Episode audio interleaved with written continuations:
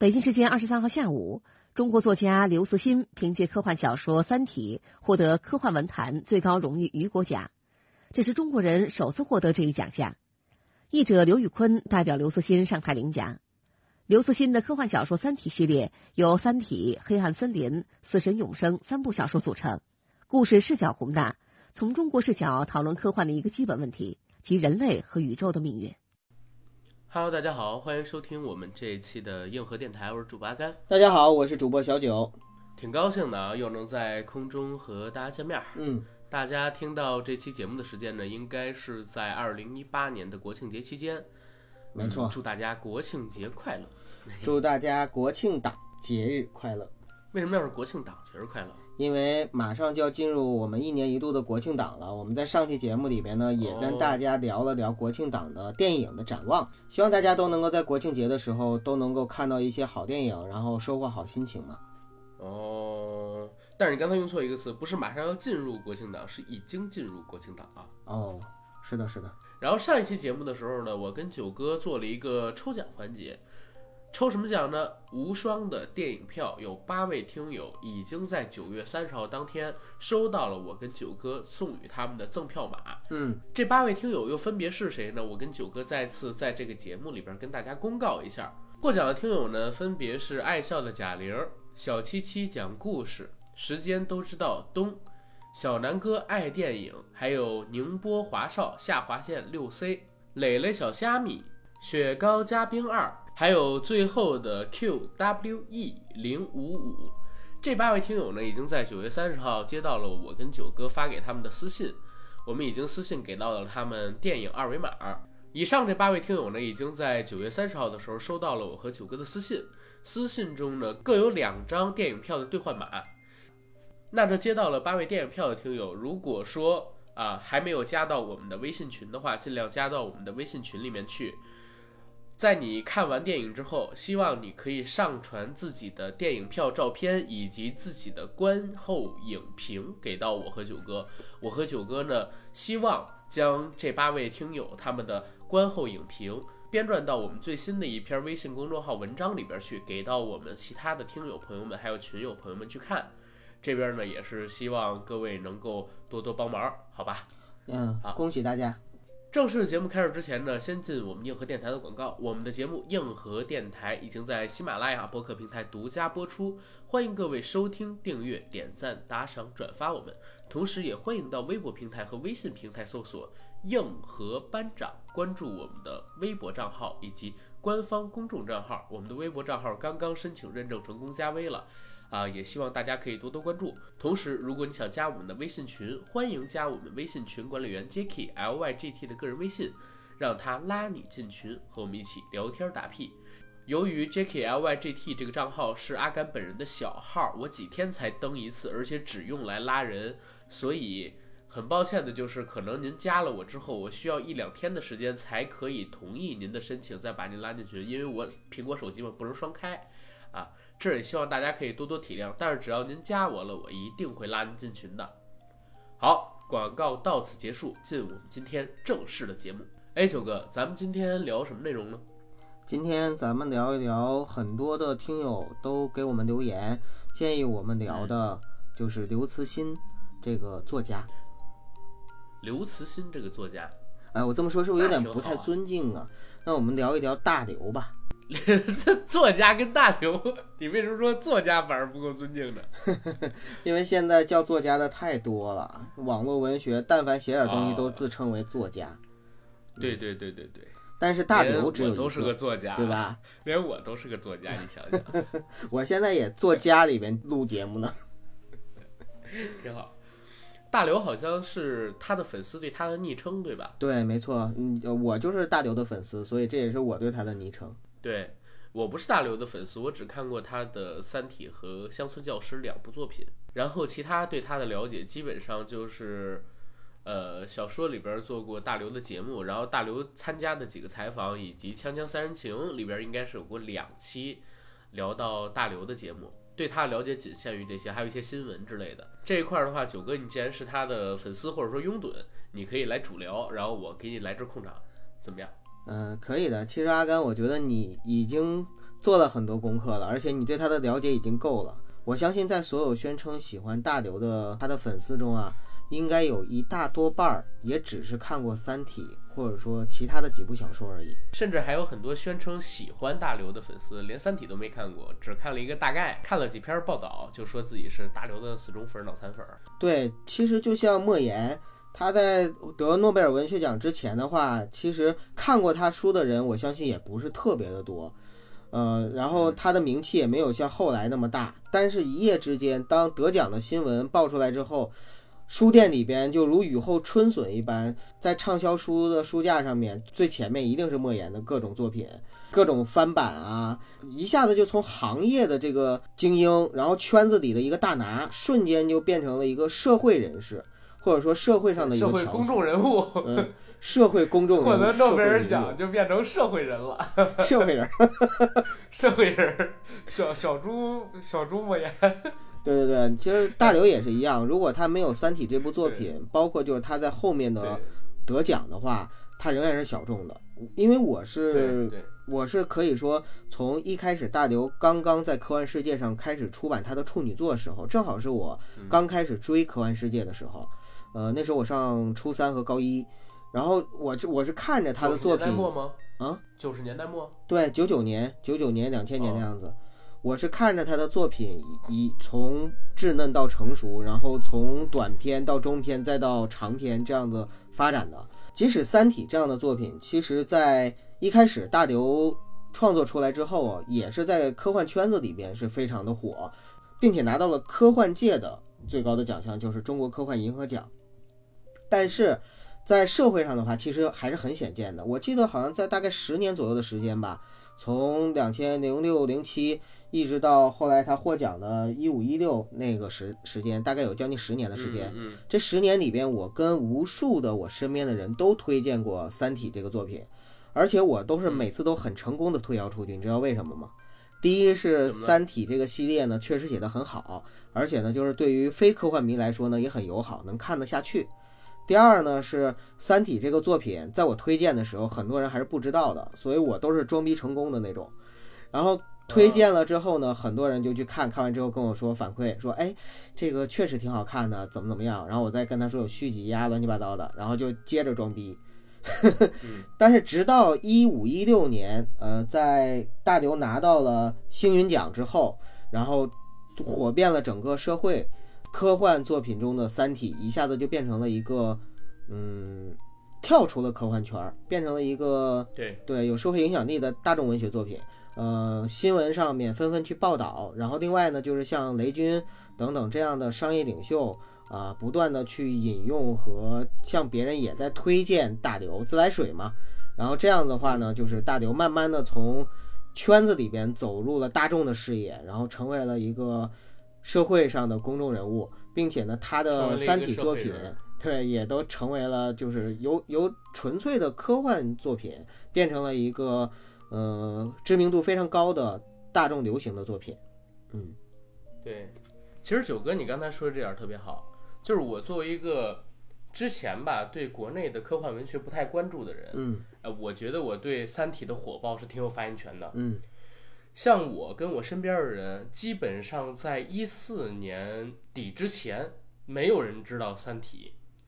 后来为什么会知道《三体》，而且是在一四年，不是在一五年他得的这个星云奖，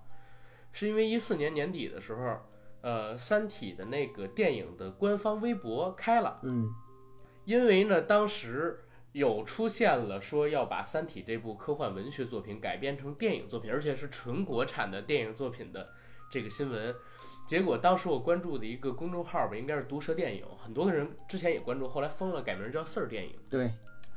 啊，那个毒舌电影上面写了一篇文章，说中国人又要毁掉一部啊我们出色的科幻文学作品，如何如何写的这么一篇文章，我才知道哦，原来有一个小说叫《三体》，它之前那么牛，那么牛，那么牛，然后呢，现在要被国产的。科幻片的导演，然后去毁掉了。当时知道这个事情之后，哎，起了一阵子的风波。结果有了这个风波之后，一五年就传出他得到了星云奖的消息，而且是第一部获得星云奖嘛。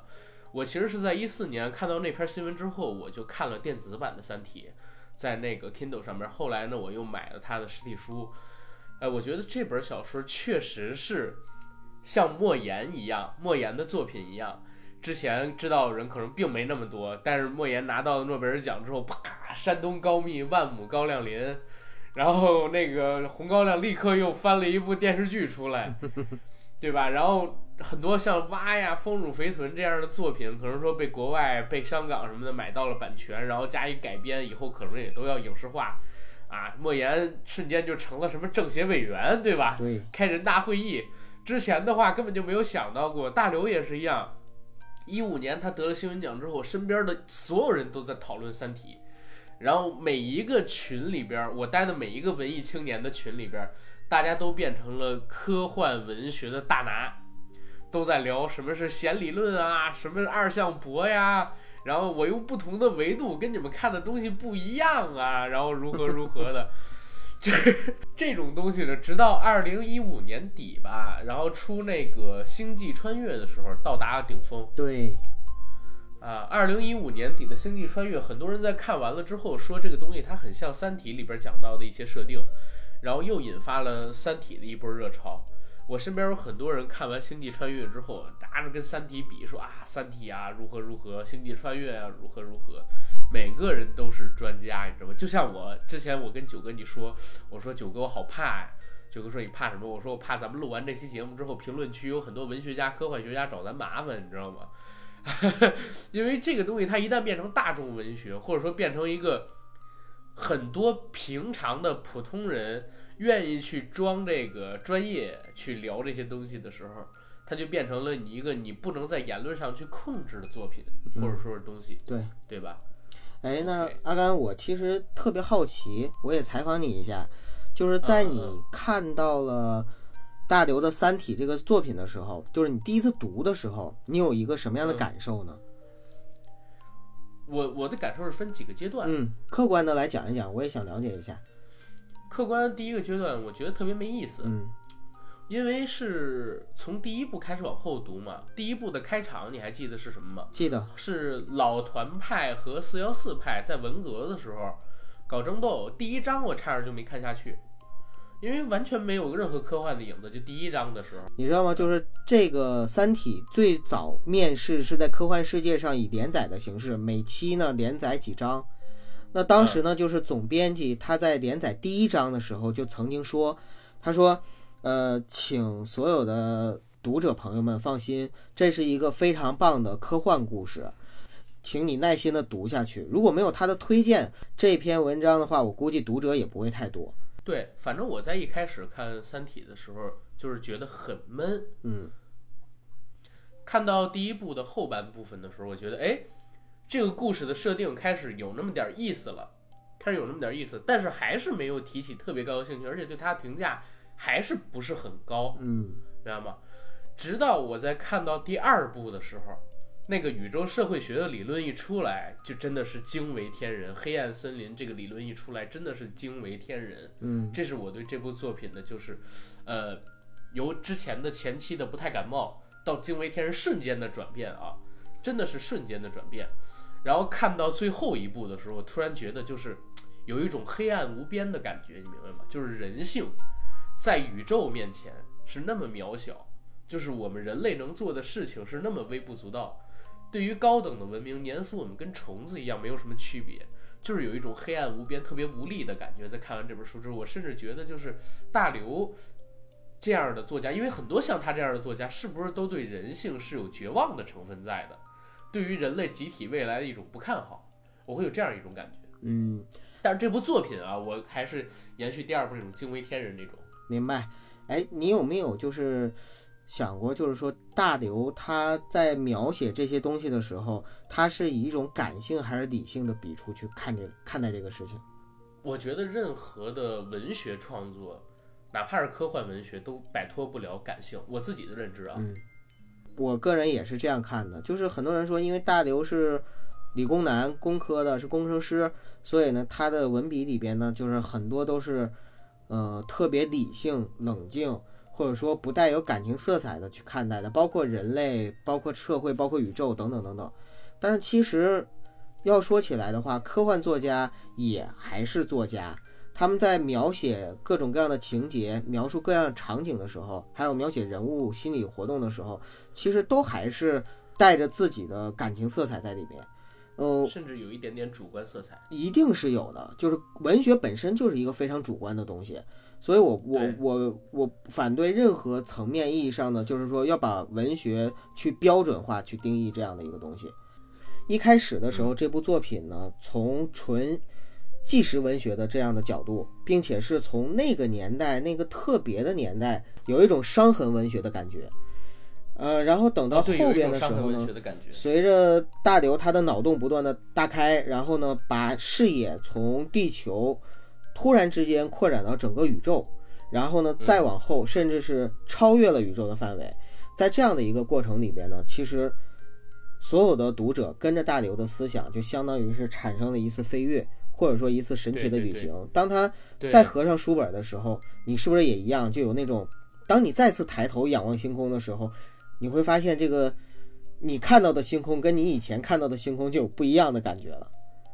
当然有，嗯，嗯，我我我可以简单说一下这个《三体》的剧情吗？因为我还看了书很多遍。没问题啊。OK，就是事情呢，其实是发生在上个世纪的六十年代最开始的时候。那个时候呢，美苏争霸，然后中国呢也不甘示弱，搞了一个叫红岸工程的东西。红岸工程里边呢有一个女的叫叶文洁。叶文洁这个人，他虽然参加了红岸工程，但是他对祖国、对于人性、对于世界，其实都有一种特别灰暗、特别悲观的情绪在。为什么？因为六十年代到七十年代，大家也知道中国发生了什么事情。然后叶文洁同学呢，亲眼看到自己的父亲被批斗致死，而他的母亲呢背叛了他的父亲，所以他就在当时的那个红岸工程里边做了一个小小手脚。那个时候呢，中国是想通过用自己的手段获取一些在外太空科技上边的一些领先优势。叶文洁同学呢就脑洞大开，想到用太阳作为一个放大器，用太阳的辐射还是什么东西我忘了啊，呃或者引力波之类的东西，去放大他们发射的信号，或许会有一些不一样的成果。所以当时呢，呃，他就发射了一个信号，结果没有想到，在几年之后，真的收到了一个呃文明返回来的一个信息。返回来这个文明信息只说了一句话，翻译过来就是不要回答，不要回答，不要回答。那叶文洁同学，我靠，真的有人回答我，而且还是外星人。叶文洁同学他就当时对整个世界很绝望嘛，他就又回了一条说：“哎呀，主啊，上帝呀、外星人啊，你们赶紧来侵略我们吧！我对这世界已经不抱希望了。” 没有，你不是这样的。反正大概其实这意思。然后外星人一看，既然你诚心诚意的想让我们来侵略你，那我们就大发慈悲的过来吧。然后，然后他们就开始就是准备侵略地球，但是他们侵略地球就是到达地球之前，要大概四百年左右的一个时间。这四百年左右的时间里边呢，就是这个时候，《三体》是有一个特别特别牛逼的理论，叫科技爆炸。《三体》一个重要的理论，这本小说一个重要理论就是科学的发展，它并不是这个直线性的、缓慢的直线性上涨，它是一个曲线性的东西，就是有可能在某一个时间段大叭叭，就像爆炸一样，然后突然之间科技飞速的发展，就像我们最近的人类两百年以来的科学成果超过了过去几千年它的一个科学技术发展。三体人很怕就是四百年的时间里边。他们到达地球之前，科学发生了大爆炸，地球的科技赶超了三体，所以他们就先派了一个叫做质子的东西，啊，非常非常小的，就是从另外一个维度，呃，从另外一个更高的维度制作出来的一种东西，叫做质子，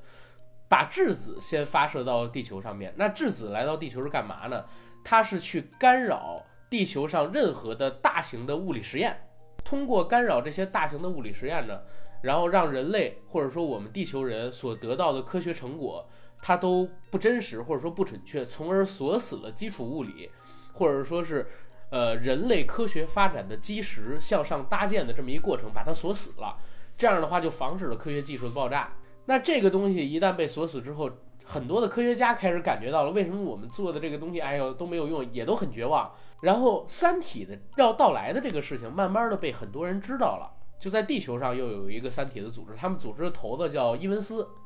伊文斯他们呢是社会的精英阶层，掌握挺多的一个权利。其实我也搞不明白他们为什么就是愿意让三体过来侵略自己，可能就是有钱人的烦恼吧。然后他们搞了一个游戏，在这游戏里边呢，哎，放了很多有关于三体文明的东西，然后吸引更多的所谓的邪教的教众，然后参与他们这个组织，其实就是邪教嘛。三体这个在地球上的组织，其实在我看来就相当于是邪教了，吸引人类的组织。结果呢，他们这个事情让各国政府知道了，各国政府就去研究了一下有关于三体这个游戏跟游戏里边的东西跟三体的文明，结果啊，不看不知道，一看吓一尿。他们发现，我操，人类跟三体比起来就是只虫子。现在那个人家要开着舰队过来打虫子了，那怎么办？就是必须得反抗啊，螳臂挡车也得挡，万一就把车胎给扎破了呢。所以就是地球人们先把这个地球上的三体组织给剿灭了，剿灭了他们当时的一个基地叫审判号，是吧？伊文斯作为首脑，当时也死了。人类启动了一个计划，叫面壁计划，用来对抗三体。什么叫面壁计划？因为三体虽然比人类，呃，科技技术要发达很多，但是人类呢发现了三体人的一个致命缺点，就是三体人不会说谎，三体人的思维是透明的。你比如说，我现在喜欢我女朋友，我追她的时候说，我想明天和你一起起床，三体人呢可能说就会跟这个女生说，我想跟你睡觉，他不会绕弯子，都不是睡觉，我想跟你交配。哎，对，我想跟你交配，我想跟你做爱，对他可能会这么说。那人类呢？对抗三体就有了一个最大最大的优势，就是人类可以玩阴的。他们启动了一个面壁计划，选了四个面壁者。这四个面壁者呢，可以利用任何的地球上边的资源，用这些资源在未来的一段日子里边去抵抗三体的进攻。这四个人里边呢，分别有什么军事学家，有什么国家的元首，有什么这我忘了啊，反正就是非常牛逼的人有三个，还有一个人呢叫罗辑。罗辑这个人是一个郁郁不得志的文艺青年，一个写小说的作家。这作家还爱上过自己就是小说里边的一个呃女主角。那这时候为什么选她做面壁人呢？因为人类的首领了解到罗辑是三体人唯一一个下令说要把他杀死的人，所以这个时候他们就选罗辑，觉得罗辑肯定有什么不一样的地方，选他做面壁人。那罗辑当了面壁人之后，因为可以利用就是人类社会的各种各样的资源嘛，他就整天游山玩水。然后在他游山玩水的这段时间里边，其他三个面壁人的面壁计划全都被破坏了啊！因为那个首先三体组织在地球上边的分支还有余孽未清，再有一个呢，三体人也在逐步的影响着这个世界嘛。然后把这其他三个人都弄了，只剩下罗辑没给攻破。面壁计划没破，为什么？因为逻辑没壁可破，无招就是有招嘛，无招就是最牛逼的嘛，这不是独孤九剑里边说的吗？逻辑根本就没有任何准备，所以他无壁可破，就是坚不可摧。但是呢，他虽然坚不可摧，地球上这些首领受不了，说你他妈的，你天天就是游山玩水，你到底干嘛呢？非逼着逻辑去弄一些事儿，还把他老婆孩子什么都给抓了。那逻辑没办法，就开始想怎么整这个三体啊，乱七八糟的东西。这个时候，他突然想起，就是原来的三体教教主叶文洁当时跟他说的几句话，就是猜疑链和技术爆炸。想到这两个词，逻辑本来之前是研究社会学的，然后他就呃想出了一个呃大胆的想法，有一个大胆的想法。他呢就让这个呃各国的元首，地球上边的资源向宇宙呢发射了一个呃几百光年还是多远的一个星系的坐标，然后他就沉睡了，说呃预言这个未来一段时间这个坐标的星系会发生变化，大家将信将疑就把逻辑给冻着了，冻着了以后，人类没有办法嘛，面壁人也没有了，虽然基础物理做不了，但是应用科技却是可以发展的，人类做了大量的战舰。啊，做了大量的战舰，结果过了一百多年，这个时候战舰已经哇特别特别多了，就是布满整个星球了，人类信心爆炸。这个时候，三体舰队的叫什么呢？叫那个先头部队，一个叫做水滴的东西，就是他们类似一个小战舰的东西吧，来到地球。这个水滴这个东西，就是在呃大刘的文章里边描写是非常魔幻而且非常纯情的，但是呢，它的杀伤力却特别恐怖，只用了一瞬间。就毁灭掉了几乎所有的舰队，然后这个时候，人类本来已经很绝望了，突然之间发现，哎，远在那个几百光年以外的那个逻辑当年发射的那个坐标星系发生了变化，突然之间不见了，我操！大家就很吃惊，然后又把逻辑给唤醒，说你是怎么办到的？罗辑微微一笑，然后开始就是做自己的部署。他做自己的部署的时候，因为不能跟大家说嘛，可能有三体的间谍什么的，他就自己偷偷的做。很多人不理解他，各种唾弃他、咒骂他，把他当成臭狗屎啊。然后他自己呢，几乎生命都走到了尽头，但是生命走到了尽头的时候，他也完成了自己的布局。在即将死亡的时候，他对着天空说：“质子，你他妈给我出来！我知道你在我身边埋伏着，你在看着我的所作所为。”质子出来了，他说：“我我经我经过了这一百八十年的沉思，我终于知道了，就是你们为什么啊？呃，不是，也不能这么说。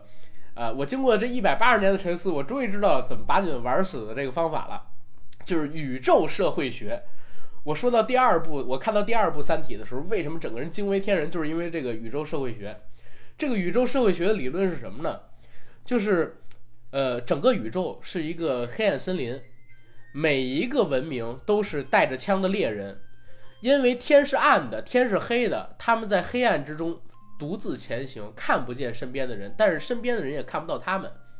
但是，如果你稍微发出一点点响动，让其他人听到了的话，你就非常的危险。其他的比你更强大的猎人，比如说有火炮的猎人，也有用猎枪的猎人，用火炮的猎人就可以把你消灭掉。所以每一个宇宙里的文明都是尽量隐藏着自己的所在，因为其他比他高等级的文明怕他们什么呢？技术爆炸。要万一哪天技术爆炸了，他知道你的所在，你也知道他的所在，他的技术突然超超过你了，那那个时候他可能会把你打死。所以为了防止技术爆炸之后自己被打死，一定要第一时间发现比你弱的文明的时候，就把他弄死或者把他侵略掉。这就是宇宙社会学。那逻辑的布局是什么呢？之前有一个面壁者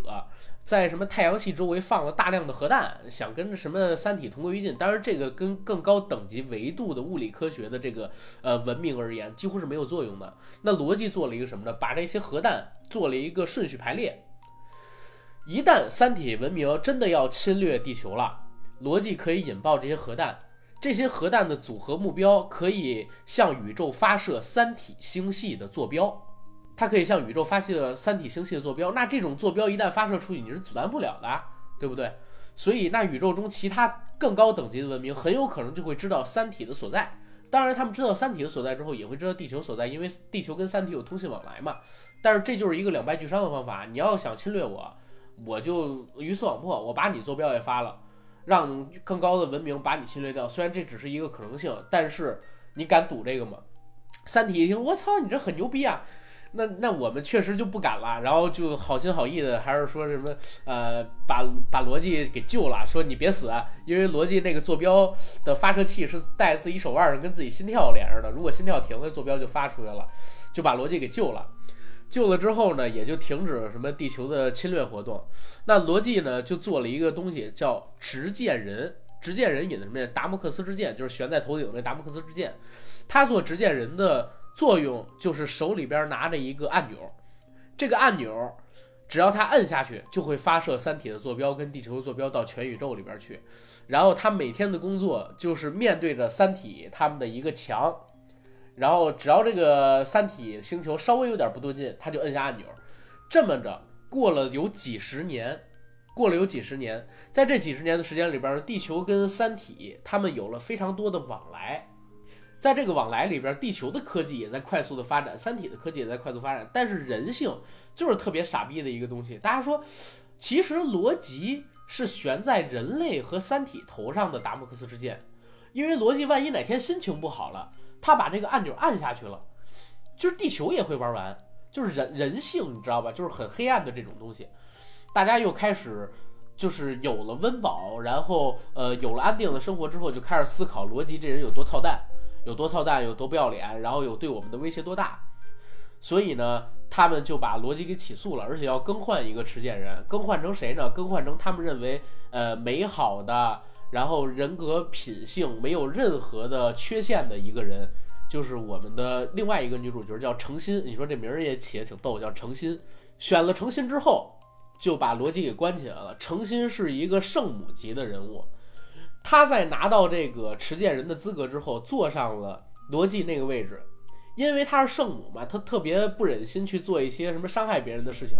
三体人赌诚心绝对不敢摁下那个按钮发射坐标，他不想让这么多人都死掉，立刻就过来侵略了。诚心当时是有机会按下那个按钮的，结果诚心把那个按钮给扔了，像望着魔鬼一样望着他。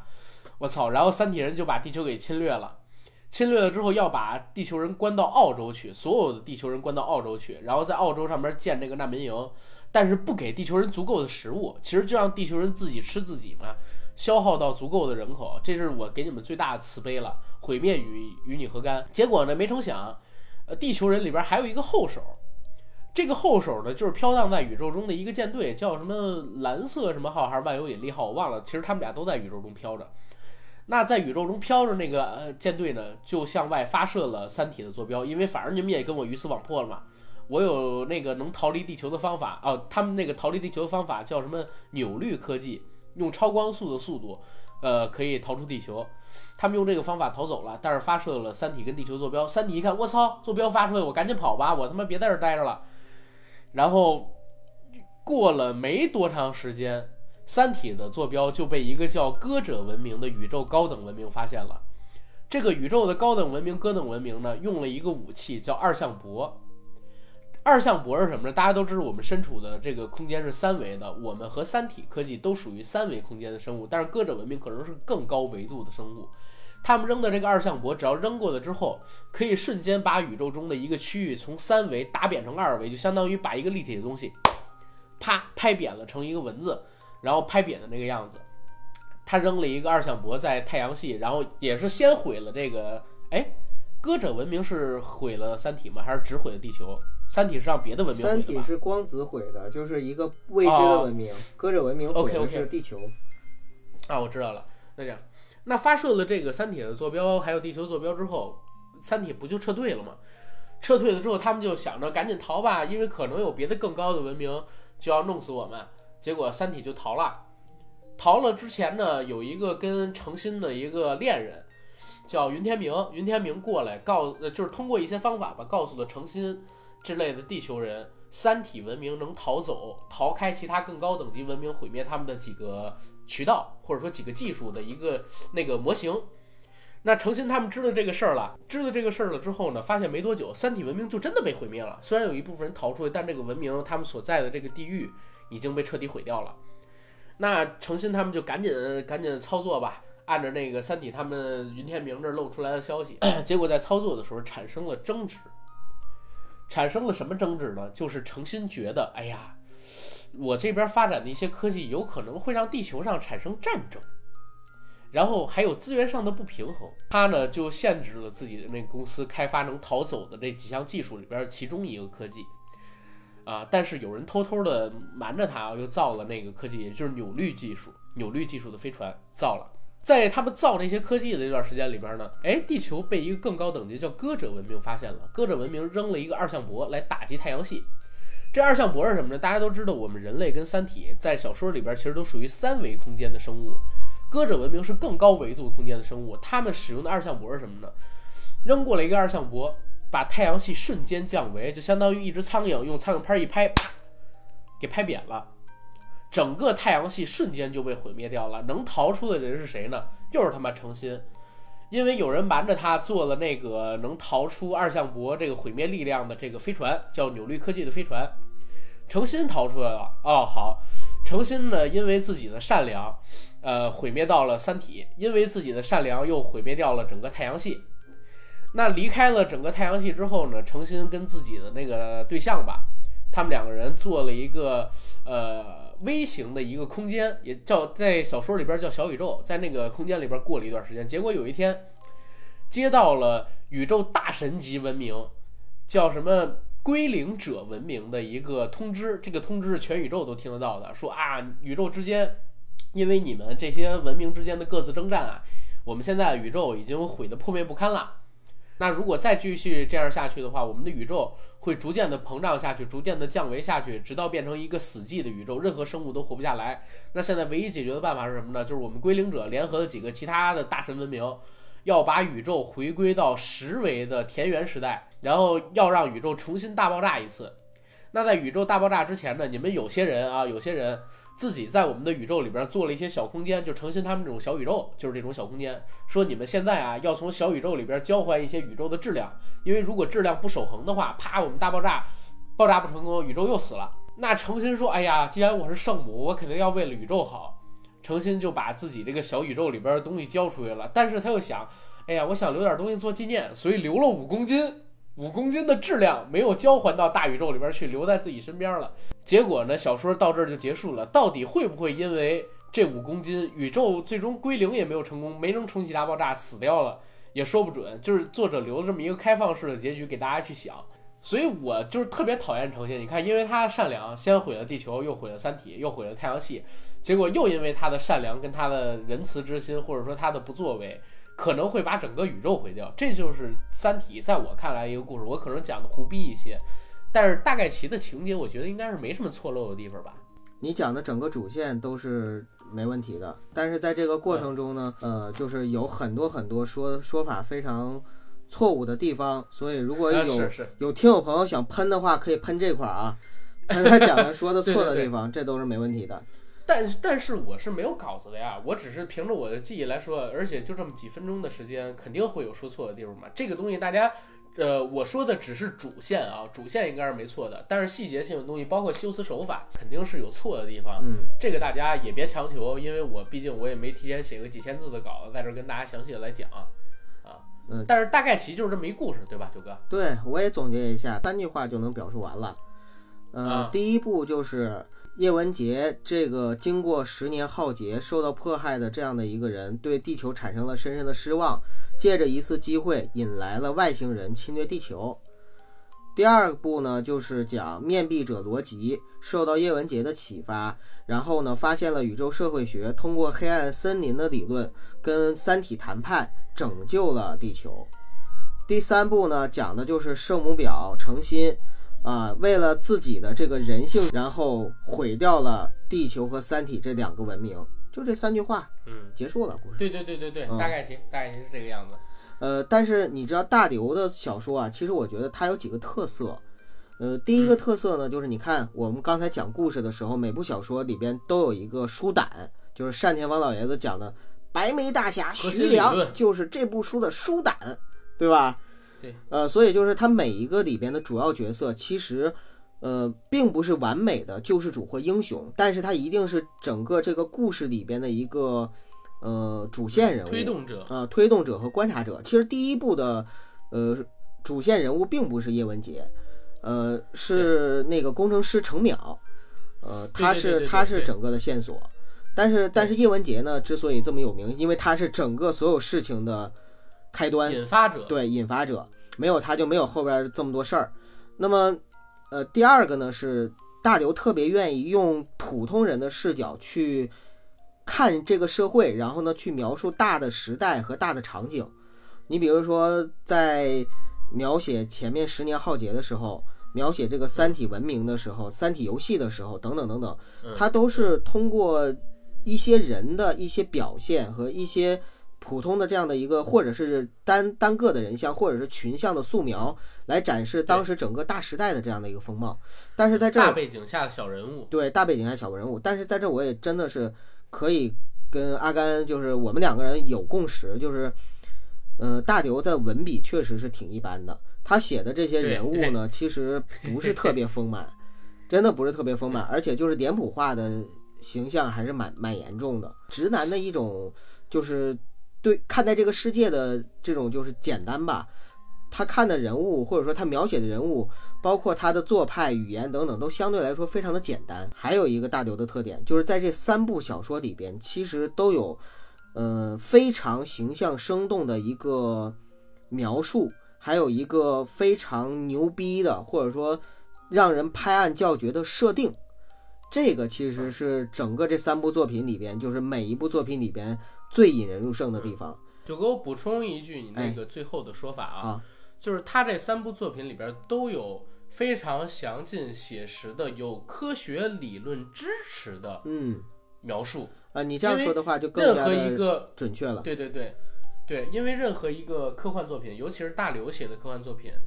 它是有一个核心性的理论，或者建立在纯的。硬的科幻的理论支持上的才能写出来的，这也是它区别于很多软科幻作家的一个东西。在在大陆或者说在中国，嗯，像大刘这样的硬的科幻作家，就是能细究理论的，真的很少。所以这样硬核科幻呢，就跟我们硬核电台一样啊，这是硬核科幻。对，对，而且大刘这部《三体》，刚才我讲到了一个特别特别我佩服的东西，牛逼的东西，就是他所谓的这个猜疑链，所谓的宇宙社会学，所谓的这个黑暗森林法则设。定是吗？对，因为这个黑暗森林法则，它是跳脱了物理学，它是跳脱了物理学，它是用一个更宏观的，甚至是哲学层面的东西去看待科幻这个概念，看待宇宙这个概念。但是，这个宇宙社会学的理论是非常准确的。大家想一下，所谓的这个宇宙社会学的基础，猜疑链跟技术爆炸，这个呃，这个黑暗森林的基础，猜疑链还有技术爆炸，作为我一个在黑暗中行驶的一个文明，我不知道我自己的文明发展的水平，在宇宙所有的文明当中，已经到了一个什么样的水平？肯定有比我高的，也肯定有比我差的，这是最大的可能性。那如果说我暴露了我的身份，我暴露了我的位置，让更低的东西看见了，那肯定还还不会有什么太大的问题。如果让更高的文明看见了，既然有了所谓的技术爆炸这个前提，他知道我有可能在未来的科技超过他，他能看见我，有一天我就也能看见他，他肯定要先把我弄死，因为我一旦发展到科技技术比他强的时候，我人口又到了一定程度，我会不会选择去侵略他呢？这个谁都说不准。所以猜疑链这个东西是从人性，甚至说不能说人性，就是宇宙生物的共性上去思考问题。所以这个理论太牛逼了，我觉得。就是在每一部里边呢，大刘都有一个非常牛逼的，并且是非常符合科学描述的这样的一个设定，而且还有特别开脑洞的一些呃神奇的东西。比如说像第一部里边呢，就是《三体》这个世界的设定，《三体》文明的设定，再包括就是它的开脑洞就是开在了质子上，就是把一对个质子，就我们所谓的质子，就是我们学到的那个原子中有质子、电子嘛，还有中子，它选选择就是原子中的质子最小的这个单位了，然后把它呢展开，把它二维展开，展开了之后呢，然后变成一个超级人工智能，变成一个超级人工智能，然后并且通过量子纠缠来进行呢，就是超远距离的这样的一个传播信息传播，所以这个质子这个设定是特别牛逼的。然后到了第二部里边，就像你刚才讲到的，就是它的宇宙社会学黑暗森林法则这个设定特别牛逼。同时呢，对他又讲到了三体人发明的另外一种工具，就是呃另外一种武器吧，就是水滴。水滴呢是属于通过强相互作用力，也就是说把原子跟原子之间呢，就像你给压实了一样，紧紧的排列在一起。这是一个非常超越于地球人能掌握的科技这样的一个手段。然后这个水滴因为是强相互作用力，所以它是世界上最坚硬也是最锋锐的东西，它可以破开一切。然后到了第三部里边呢，它的设定其实就已经设定到了，甚至超过了哲学思考了，就是曲率。你刚才说的扭率，其实叫曲率，对对，就是曲曲率率曲率驱动抱歉曲率驱动能够让人类可以光速航行。然后，但是呢，它又抛出了一个特别牛逼的东西，就是二向箔。这个东西其实就是一种降维打击，所以这个东西也是特别牛逼的一个武器。嗯嗯我觉得二向箔这个东西它很诗意。嗯，为什么我说所以叫歌者文明嘛。对，为什么我说失意？因为九哥你刚才提到的这个降维打击，因为降维打击这个词应该是从《三体》引用之后才开始流行起来。是的，降维打击跟二向箔这个词，大家不觉得其实关联性特别强，而且特别写实吗？就是一个更高维度的，我们现在讲维度，就是说更高水平的一个科技，在看低等级科技的时候，我就是一个更高的维度，可能说我是三维立体的，而你在我面前只是二维的一个线线，不是二维的一个形状而已。那我可以揉扁你、撕碎你、拍裂你，都可以，对吧？对，我我我甚至不需要动什么机枪大炮，我就轻飘飘的向你扔一个二向箔。这个二向箔到了你那儿之后，我什么都不用做，它瞬间的就把你们所有的人都毁灭掉了，就像碾死一只蚂蚁，比碾死一只蚂蚁还要容易嗯，消灭你们这些人。更高维度的科技更高等级的科技，在看低等级科技的时候，就像是呃我们所讲的降维打击。我跟你不在一个维度，我毁灭你，与你何干？这是那里边的呃一句话。当然，我跟九哥刚才所有的描述啊，因为我是文科生，九哥肯定你也不是物理学专业对吧？我是理工的，我是理工啊，你是理工，但你不是纯粹的物理学专业对吧？对，啊，所以咱们俩人在描述这些物理知识的时候啊，什么量子纠缠啊之类的东西，肯定会有一些偏差，大家不要在这块儿找我们的麻烦啊。如果你有就是比较独到的见解，或者说你有对这些理论啊更详细的理解，欢迎写在我们的评论区，也供我们学习学习。因为这一块儿我们真的是对于物理学的东西没有那么专业，对吧？阿甘，那我再问你一个问题啊，就是你看《三体》这三部曲的时候，你有没有印象最深刻或者说最喜欢的段落？有，嗯，分享一下。嗯，诚心的对立面儿是一个老外，那老外叫什么呢？哦，韦德，对嗯对对，韦德当时说过一句话，叫“失去人性，失去很多，哦失去兽性，失去一切”。对对对，呃，这是他当时说的一句话，我一直我在就是思考这句话，你知道吗？呃，其实最近我我身边也发生了一些事情，我我可以跟呃九哥你说，嗯我们所在的企业呢出现了一些问题，我自己在的这家公司出现了一些问题，嗯然后呢，呃，这个问题出现了之后，其实有我我有朋友昨天晚上跟我吃饭的时候出了一个主意，嗯这个主意呢跟我自己怎么做怎么合适，就是怎么做怎么合适，嗯你明白吗？明白，啊，特别合适。就是讲利益的话，肯定是最最大化的。对，但是这个决定就不符合人性，跟我做人的风格。明白了，古语有云嘛，“塞翁失马，焉知非福；塞翁得马，焉知非祸。”你觉得是占了便宜，有可能是失去了更多的东西。你觉得可能失去了很多，但是有可能在其他的地方就会找不到你。对，但是你回想那句话，就是失去人性，失去很多，失去兽性失去一切。失去一切，对吧？很简单的一个例子，然后身边这样的例子还很多，我身边接触到很多人，都是有这样的例子的，对，对吧？啊，失去人性，可能说你要做一些违背你自己做人标准的事情，啊，你可能会失去一些，但是你还会留下一些，甚至得到更多。但是如果你失去，呃，最基础的本能的话，呃，你可能说什么都没有了。呃，我其实对整个三部小说的话，印象最深刻的是云天明给程心讲了三个童话故事，通过这三个童话故事，向程心和地球呢传达了就是最重要的技术信息。就这一块儿的话，其实是我认为大刘的作品就是开始有了文学性，并且开始呢走向成熟的一个标志。呃，并且我觉得他设定的这三个故事，三个童话故事，即使你单纯把这个童话故事拿出来，然后晚上睡觉的时候给自己的孩子读一读，当成是那种就是格林童话、爱徒生童话这样去读，也都是非常有可读性的。所以我就觉得说这三个童话故事真的是非常不错。哎，那排个序吧，这三部的话，你更喜欢哪部？肯定是第二部啊，我已经推崇了这么半天。然后呢？然后是，嗯，第一部，最后是第三部。嗯，二一三是吧？对，聊到《三体》啊，我想提一个事儿，九哥。嗯，九哥，你看过这个《三体》的英文版吗？没有。我我其实提一个小的理理解啊，小的建议。嗯，为什么《三体》能够获得就是星云奖？这个《三体》的译者叫刘宇坤，嗯哎，这个人是很牛的一个人，我看过他的一本小说，就是去年还是前年他出版的，关于，嗯、关于天行者卢克的五个传说。嗯他的文笔是非常非常好的，就是我们中国人在写一些呃文字的时候，写一些文学作品的时候，为什么很难？其实在国外获到一些奖项，就是翻译的问题。呃，一个是翻译的问题，一个是国外的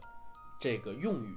跟中国的用语，他们的一个说话，然后文字的描述，他们的一个语法语式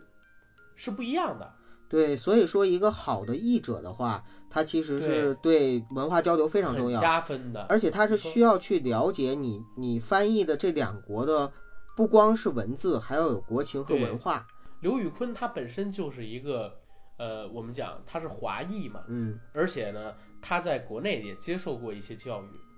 他算是一代半一代半的华裔，所以他对于中国人说话的方式、描述文字的方式，以及我们的这些国情，你包括一个纯美国人，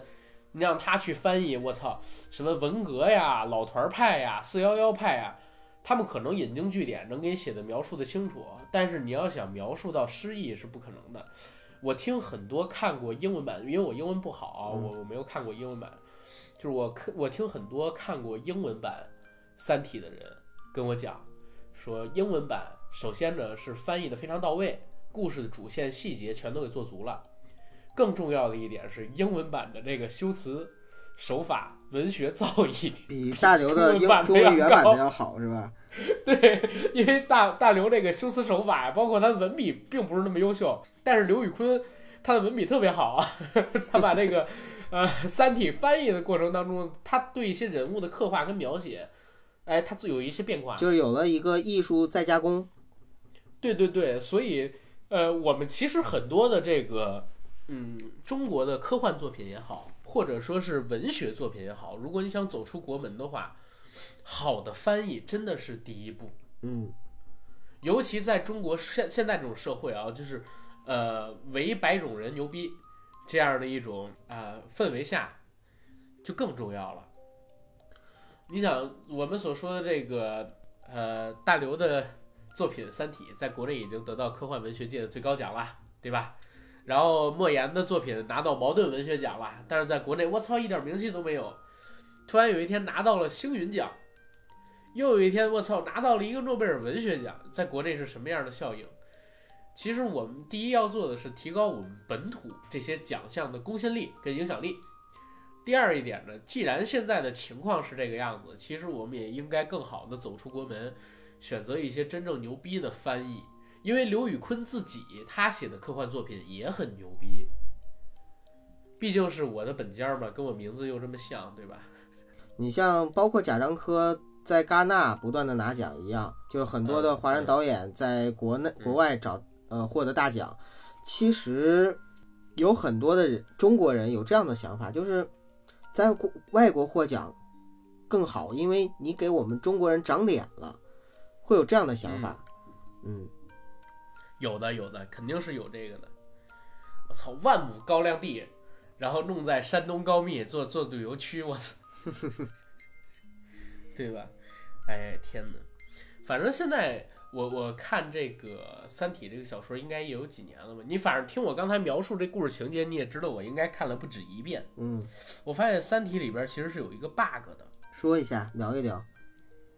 这个 bug 是什么呢？其实也不叫 bug，它是留了一个扣子，留了一个扣子，就是有可能会写后传啊，或者写一些别的东西，就是云天明的故事。嗯因为你还记得吗？云天明他不是呃在三体舰队的看护下跟程心见了一面，讲了几个故事嘛，然后他就跟着三体人走了。嗯走了之后，隔了很久很久，好多年好多年，程心才又得到了云天明的一个消息。那个时候云天明已经不在了，对吧？留下了一个有尾没头的故事。云天明他其实在这些年里边经历了什么？去宇宙之间哪些文明获得到了什么？又有哪些有趣的故事？遇到哪些人？其实可以作为一个后传来讲的。阿甘，但是呢，嗯，其实有后传的，但是后传不是大流行是，但是后传呢，其实讲的就是你说的这些东西，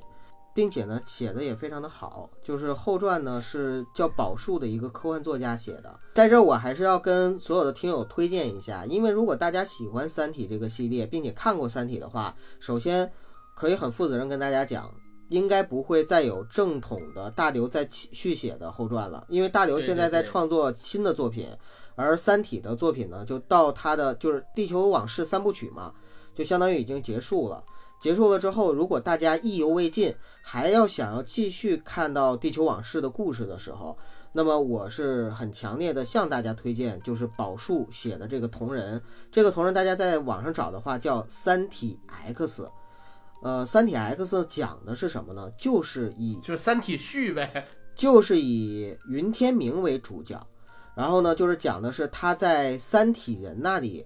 经历了什么。呃，因为在三部里边，三体人的形象非常神秘，对吧？一直到最后的时候，大刘都没有揭开他神秘的面纱。然后呢，对对对就是在《三体 X》里边，云天明也看到了三体人的最终形象到底是什么样子的。然后包括他在三体人那里遭遇的一切，以及后来他又是如何，就是变成了变成了跟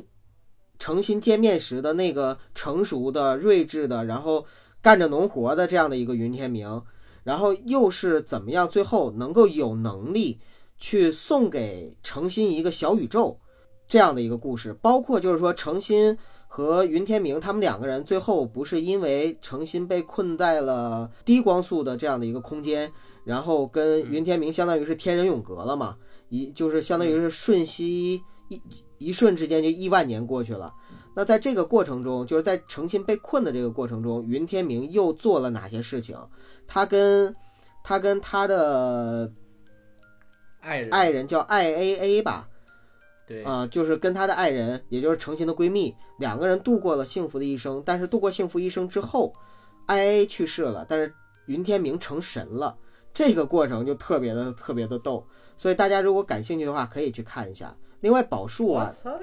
啊、另外宝树呢，他跟刘宇坤一样，也是一个华裔，他也不是在国内，他喜欢刘慈欣的《三体》，然后才写了《同人》。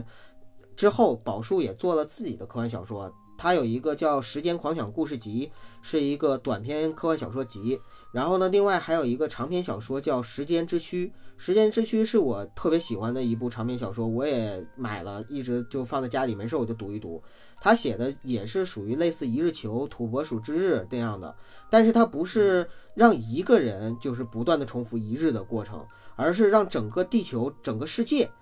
重复一日的过程。这个脑洞就特别大了。他在里边描述的就是说，每一天醒来，世界重新更新一遍，然后重新刷新一遍那样的感觉。然后在这个过程中，这个世界又会怎么样去运转？然后这些人类，包括人类的文明，它又会怎么样的崩溃、重建等等等等。我觉得这个写的就特别好。如果大家对就是这种时间类的、时间重复类的科幻题材感兴趣的话，建议去读一读。哎，九哥，我提个问题，嗯我没有看过这个宝树的作品，嗯，但是我刚才听你的描述，他写的好像没有大刘那么硬，对吧？呃，他也有科幻的东西，那、没有大刘那么硬因为像大刘那么硬的真的不多。但是他写的比一般的科幻作家还是要硬一些的，这是第一点。啊第二点呢，我这是不是有点踩大刘啊？就是他的文笔也比大刘的好。没事没事，大刘他不是靠文笔，对对对，他任何一个小说都不是靠文笔，但是他他写的描述是很严谨的，就是出于他是一个呃理工男，他有一种严谨性和理性在里边。所以网上有评价说他是一个这个世界冷酷的观察者啊，等等等等。对，哎，冷酷的观察者这个很好，我我其实刚才就一直想问这个问题，嗯嗯，你看前些年不是还有一个叫《北京折叠》，好像也是刘宇坤翻的，得了这个星云奖的这个短片奖，是这个样子。我看了那个《北京折叠》，嗯然后当然也看了《三体》，因为哎，这这点也要肯定一下《三体》的这个作用啊，它其实对科幻文学在中国的普及，哎，挺有好处的。但是我看了这个《北京折叠》，又看了这个《三体》之后，我发现好像这些科幻作家对呃人类的未来、人类社会的未来，好像普遍都有一种悲观的情绪在。是这种悲观的情绪，九哥，你觉得是为什么呢？很简单，越是高智的，或者说越是呃智商比较高的，呃社会偏精英层次的这样的人群，那对这个社会他看到的东西可能会越多一些。然后呢，同时呢，因为看到了更多的东西，所以呢，他对人性的理解可能会更深刻一点。而正是因为对人性的理解比较深刻，所以呢，就他在思考问题的时候，他就不是只看我眼前的一亩三分地或者是一日三餐，他会看到更宏观的角度，更遥远，对更遥远的未来。那在更遥远的未来，说白了，你就是再乐观，过上一段时间，我相信人类也会消失的，因为因为说白了，就是我们人类出现在这个宇宙中，在我看来就是一种非常偶然的事情，或者说是一个概率事件。而这种概率事件的话，总有就是既然有起源，就必然有终结的那一天，这个很正常。呃，就像一人个网类能存在是一个极小的概率，咱们俩能坐在这里录节目，又是一个极小极小极小极小的概率的偶然性事件。啊，就是缘分呗。对，人类不存在其实是大概率事件。对，所以在这样的情况下的话，很多的科幻何止是科幻作者，你像社会的更高层的精英人士，我们也接触过，对吧？我们身边也有。然后呢，就是通过我们跟他的了解，我相信，嗯，阿甘你也应该明白，就是其实嗯但凡是稍微睿智一些的人，可能对这个社会或者说对人类整个的大环境都并没有更乐观的态度。但是我我在这儿特别想说一句话，就是其实乐观和悲观，它只是说我们对未来的某一种趋势的预判。它并不能代表一个人是否是正能量，不是说我悲观，我这个就不是正能量。我乐观，我就是正能量，不是的。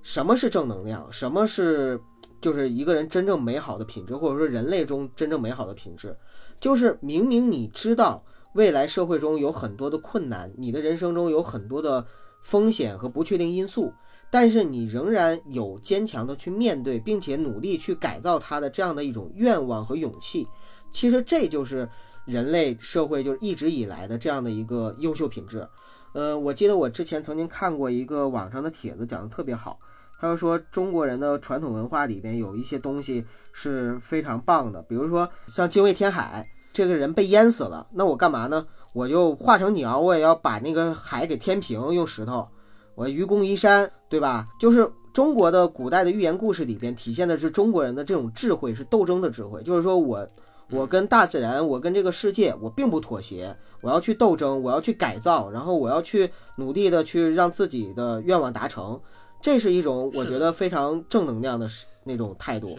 外国的我不是在抨击宗教啊，但是我只是了解这种文化。你比如说像那个外国很多人就祈祷说赋予的故事啊、对，就是我我我有罪，我要去那个救赎，然后那个我要祈求上帝的原谅，然后让那个别人去帮助我救赎我，都是一种对希望得到帮助的态度。对对，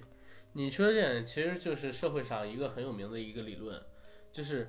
中国人的传统神话。你像女娲补女娲补天，对，然后盘古开天，对他撑着天地直到死去，然后精卫填海，包括说是女娲造人，是我们自己成就自己，自己反抗命运，反抗天地。对，然后这个是中国神话的一个神髓，包括就是呃那叫什么呢？刑天舞干气。对对对，也是讲这个类型的事，就是他不屈服的要抗争。我没脑袋了，我也要活下去。看，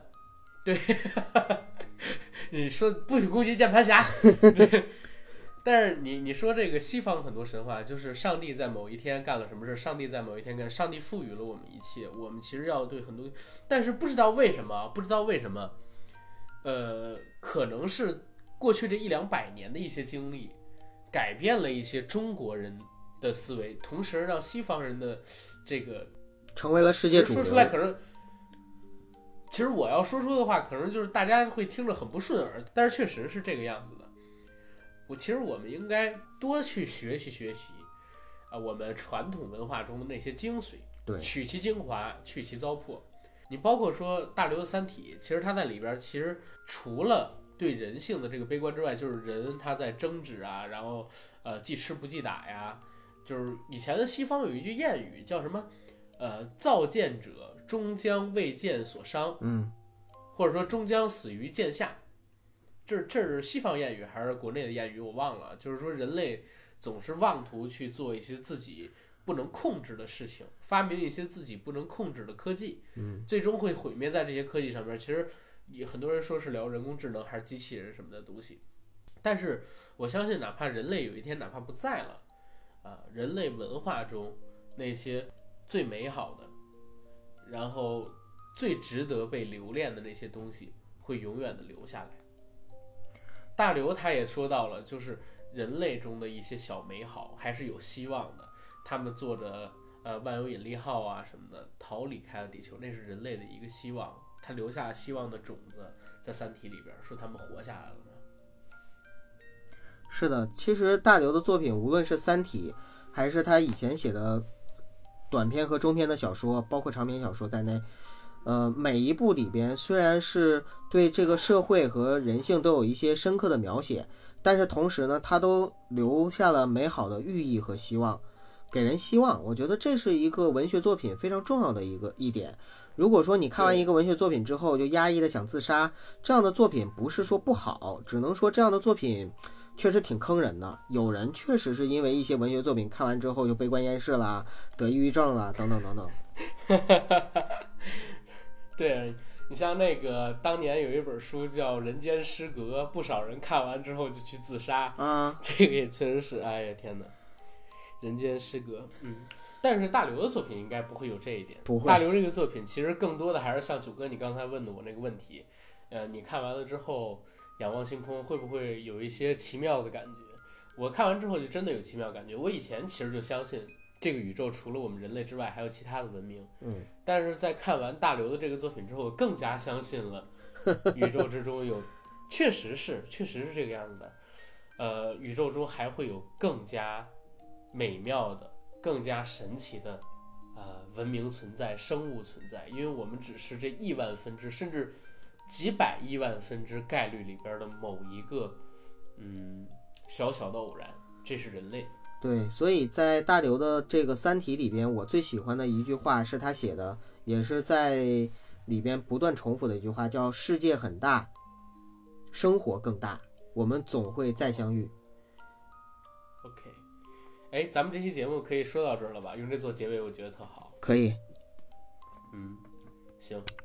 那就聊到这儿吧。感谢大家，再见啊！如果大家有任何细节上的补充，或者对我们本期节目聊到的一些东西，呃，有争议性的意见，可以写在我们的评论区里边，我们大家一起来讨论，好吧？我觉得大家如果对我们的话题感兴趣的话，真的欢迎大家加入我们的微信群，在微信群里边去讨论，会更加的好玩。对，或者你如果对《三体》有一些独到的见解，你可以写一篇文章发在我们公众号上面。对，欢迎。好，我们的群管理员微信名是 Jackie L Y J T J A C K I E L Y J T，我们的公众号的名字是硬核班长。这些信息我都会写在下方的附属栏里，欢迎大家关注我们，加我们，谢谢大家。世界很大，生活更大，我们总会再相遇。